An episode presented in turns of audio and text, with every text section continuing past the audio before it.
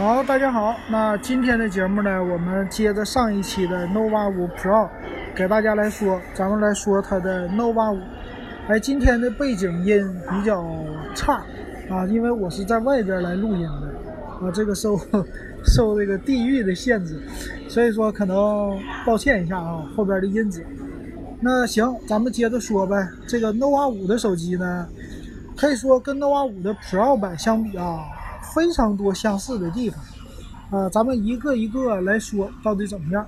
首先来说呢，这个机器的背面的造型啊，和 nova 5 Pro 是一样的，啊，咱们就简称 Pro 版吧。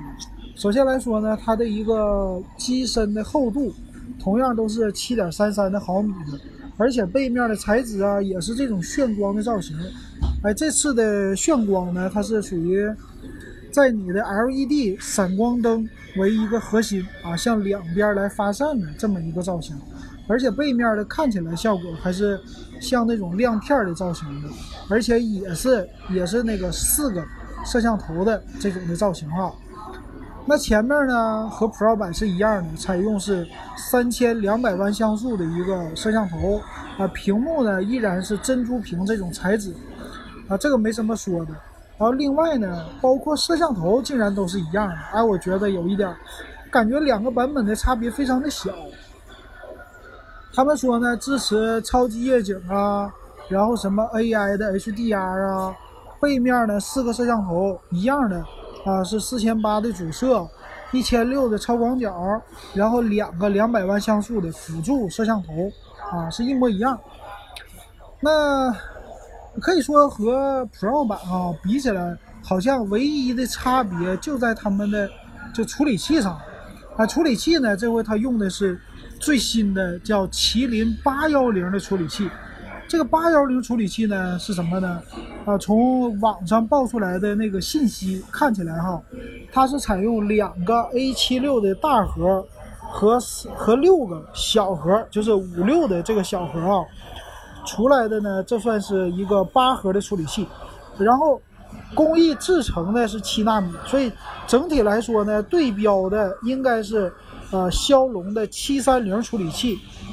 啊，我特意查了一下，骁龙的七三零的处理器呢是在去年，去年二零零八年的五月份推出的，所以麒麟啊，今年这八幺零呢，就是和它的架构基本上采用的是差不多的了。所以其实对标的还是一样的，那网上呢出来一大堆，出来的什么，呃，麒麟的八幺零对标的是骁龙的八系列，啊又秒了什么七三零的跑分啊。其实这个不要听它的一个宣传，啊，就算是现在华为遇到什么危机啊，但是很多的宣传手段我们还是要擦亮眼睛的，它的级别是不会超过九系列的麒麟的。所以这个八幺零呢，它的最大的特点是它的 NPU 架构重新设计了，但是呢，它对标的应该还是骁龙的七系列啊，基本上就是这样。你就拿它跟骁龙七三零的手机卖的价格来对比，这个就对了。那它同样采用了一个三千五百毫安的电池和四十瓦的一个快充的功能，并且很好的。和 Pro 版相比呢，这个屏内的指纹解锁的技术依然保留了啊，没有去掉啊，这些都是它好的一个地方。同样，GPU 的 Turbo 技术啊，什么 AI 剪辑啊，全都有。那咱们说完了，具体来看看参数。参数方面呢，麒麟八幺零的处理器，这个八幺零刚才已经说过了啊，好是好，NPU 好，属于是媒体的宣传很有意思，说是。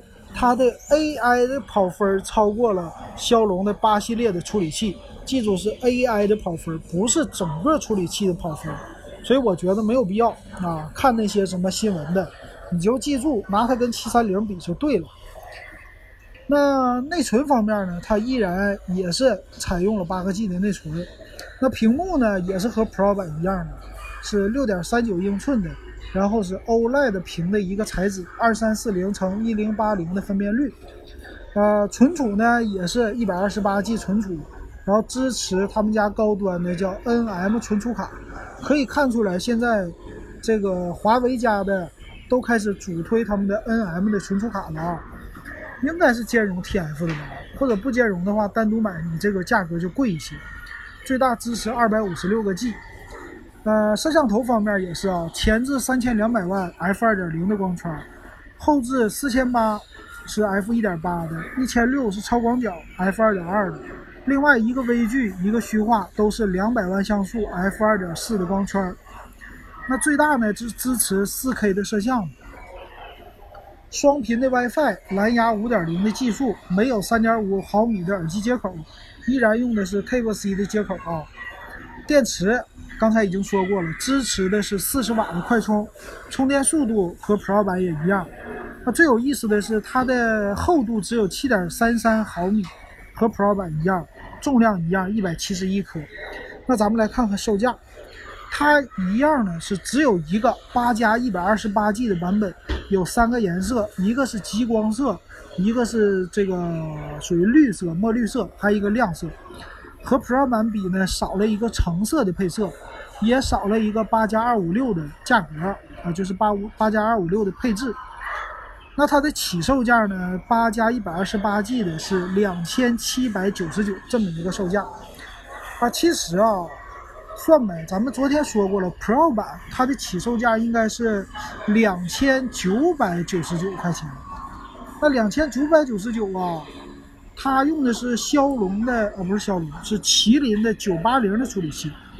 那这个呢是八幺零，可以说他们的级别应该是相差了一个级别，但是价格呢，其他方面都一样的情况下，只差了两百块钱。那你要不要买呢？我觉得那不要买了啊，那不如你直接就上 Pro 版，毕竟它是麒麟九八零的处理器。所以呢，我感觉啊，这个 nova 五和 Pro 完全没有必要单独搞这么两个版本的东西，真是有一点奇怪哈。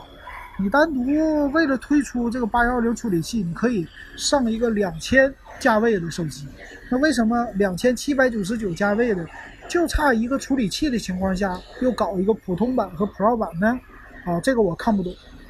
但是呢，我可以说，如果你想买的话，我建议直接就上 nova 五的 Pro 版，这个 Pro 版看起来是更划算的啊，这个价位，毕竟它的厚度更薄，啊，它的样子更。更漂亮一些，更符合年轻人的需求。相对来说，比荣耀二零虽然贵了一点，但是呢，处理器什么的其他都一样。我觉得呢，这次的 nova 五 Pro 还是值得买的啊。nova 五呢就不太值得了。行，那这个手机就给大家说到这儿。下一期还有一个，就是 nova 的五 i。那这个五 i 到底怎么样呢？看起来啊，我简单看了一下。看起来好像还是和之前的 nova 系列、nova 四系列一样不值得买啊！这里先告诉大家。行，那今天的受制于地形的限制，就给大家说到这儿，感谢大家的收听。